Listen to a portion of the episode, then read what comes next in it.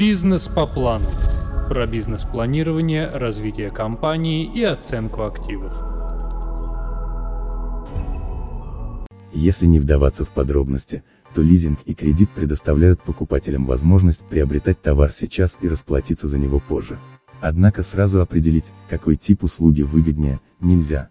Обусловлено это отчасти тем, что каждая компания ставит перед собой собственные задачи, условием которых может удовлетворить как лизинг, так и кредит.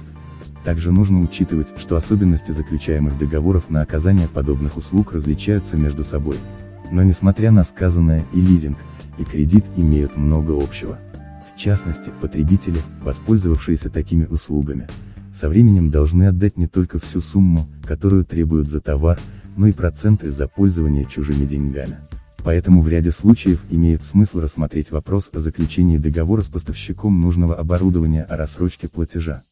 Данное соглашение позволяет приобрести продукцию перед переплат. Причем договор об отсрочке платежа выгоден и продавцу. Он реализует товар, получая за это, пускай и с отсрочкой, запрашиваемую сумму. Но подобные сделки совершаются редко. Объяснить это можно тем, что не все компании соглашаются продавать продукцию с отсрочкой. Кроме того, некоторые покупатели не имеют первоначального взноса, который требует поставщик. В таких условиях приходится обращаться в кредитные или лизинговые компании. В этом случае покупателям необходимо решить ряд сопутствующих вопросов. В частности, нужно собрать определенный пакет документов, доказывающих платежеспособность. Помимо этого, для получения кредита необходимо предоставить информацию о наличии залогового обеспечения. Но даже при соблюдении указанных условий и одобрении заявки банки нередко выдают деньги спустя 2-3 месяца после обращения. В российских реалиях именно кредит пользуется большей популярностью среди потребителей, так как об условиях пользования этими услугами известно многим. В лизинг товары приобретают в трех раза реже, чем за счет банковских кредитов. Но не только эти обстоятельства сделали кредитование более популярным. Причина кроется в другом. При оформлении товара в кредит банки устанавливают процент, который взимается вне зависимости экономической ситуации и других факторов. Но лизингодатели нередко меняют размер ставки. Они коррелируют ее со ставкой Маспрайма, которая формируется на основе выплат по депозиту, предлагаемых десятую банками. Такой подход обусловлен тем, что компании, предлагающие лизинг, часто выдают деньги, взятые ранее в кредит. Однако данный вид услуги иногда более привлекательный в краткосрочной перспективе, так как ставка Маспрайма может упасть. Помимо приведенного выше условия при заключении договора на лизинг потребителям нужно внести лизингодателю комиссию за организацию сделки, включая НДС. Сумма в данном случае достигает 1-2% от стоимости товара. Но несмотря на сказанное, лизинг обладает рядом преимуществ в сравнении с другими подобными услугами, лизингодатели имеют базу данных с иностранными и отечественными производителями, благодаря которой упрощается поиск поставщиков, таможенное оформление импортируемого оборудования, страхование от рисков и постановка на учет, ускоряется процесс оформления оборудования и другое. Еще одним преимуществом лизинга является то, что условия договора на оказание таких услуг прозрачные. При оформлении кредитов потребители нередко узнают, что помимо указанной ставки банк взимает проценты за открытие и обслуживание счета. А этом в итоге увеличивает конечную сумму переплат. Компании, оформившие товар в лизинг и пропустившие один платеж, имеют месяц для восстановления финансового положения без штрафных санкций. Но если фирмы и дальше не платят лизингодателю, то они теряют всю ранее внесенную сумму и залоговое имущество. Также такие компании вынуждены вернуть купленное по договору оборудование. Кроме того, каждое соглашение с организацией, выдающей заемные средства на покупку товаров, содержит пункт о последствиях в случае наступления форс-мажорных обстоятельств. И в этом случае лизинг более привлекателен, чем кредит. По договору лизингодатель страхует товар от форс-мажорных обстоятельств. То есть, если оборудование, например, во время доставки будет украдено, то и продавец, и покупатель сохраняют свои деньги. Кредитный договор подобных условий не содержит. Покупатель в данном случае берет все риски, связанные с обслуживанием оборудования, на себя. И, например, при утрате данной продукции из-за внешних факторов его владелец обязан будет и дальше оплачивать кредит. А по договору лизинга оборудование можно вернуть лизингодателю. Российская литература обращает внимание на еще одно преимущество данной услуги. Приобретая оборудование в лизинг, организация может не платить налог на прибыль. Вернее, она получает возможность и дальше работать с нулевой прибылью. Этого сделать нельзя в случае приобретения оборудования в кредит, так как компания должна показать, откуда она берет деньги на выплату долга. Не менее важный плюс лизинга заключается в том, что оборудование ставится на баланс по окончании срока действия договора по остаточной стоимости. То есть компания таким образом списывает амортизацию. Но данное преимущество является формальным.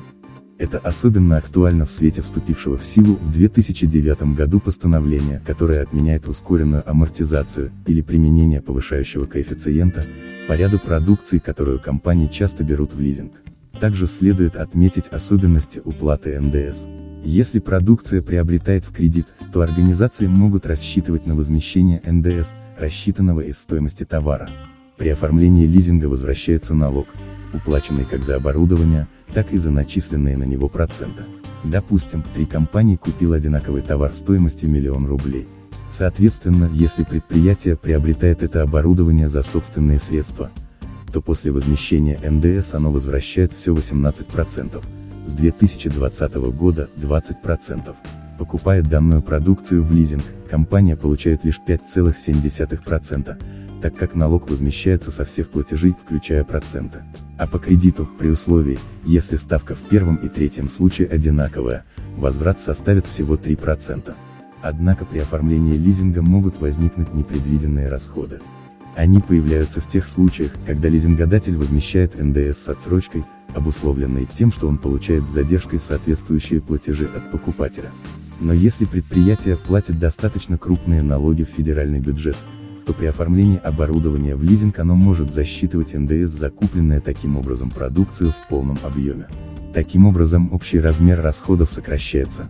Но даже при сравнении всех достоинств и недостатков указанных услуг, каждое предприятие сталкивается, по сути, с единственной проблемой – доступность средств, как денежных, так и производственных.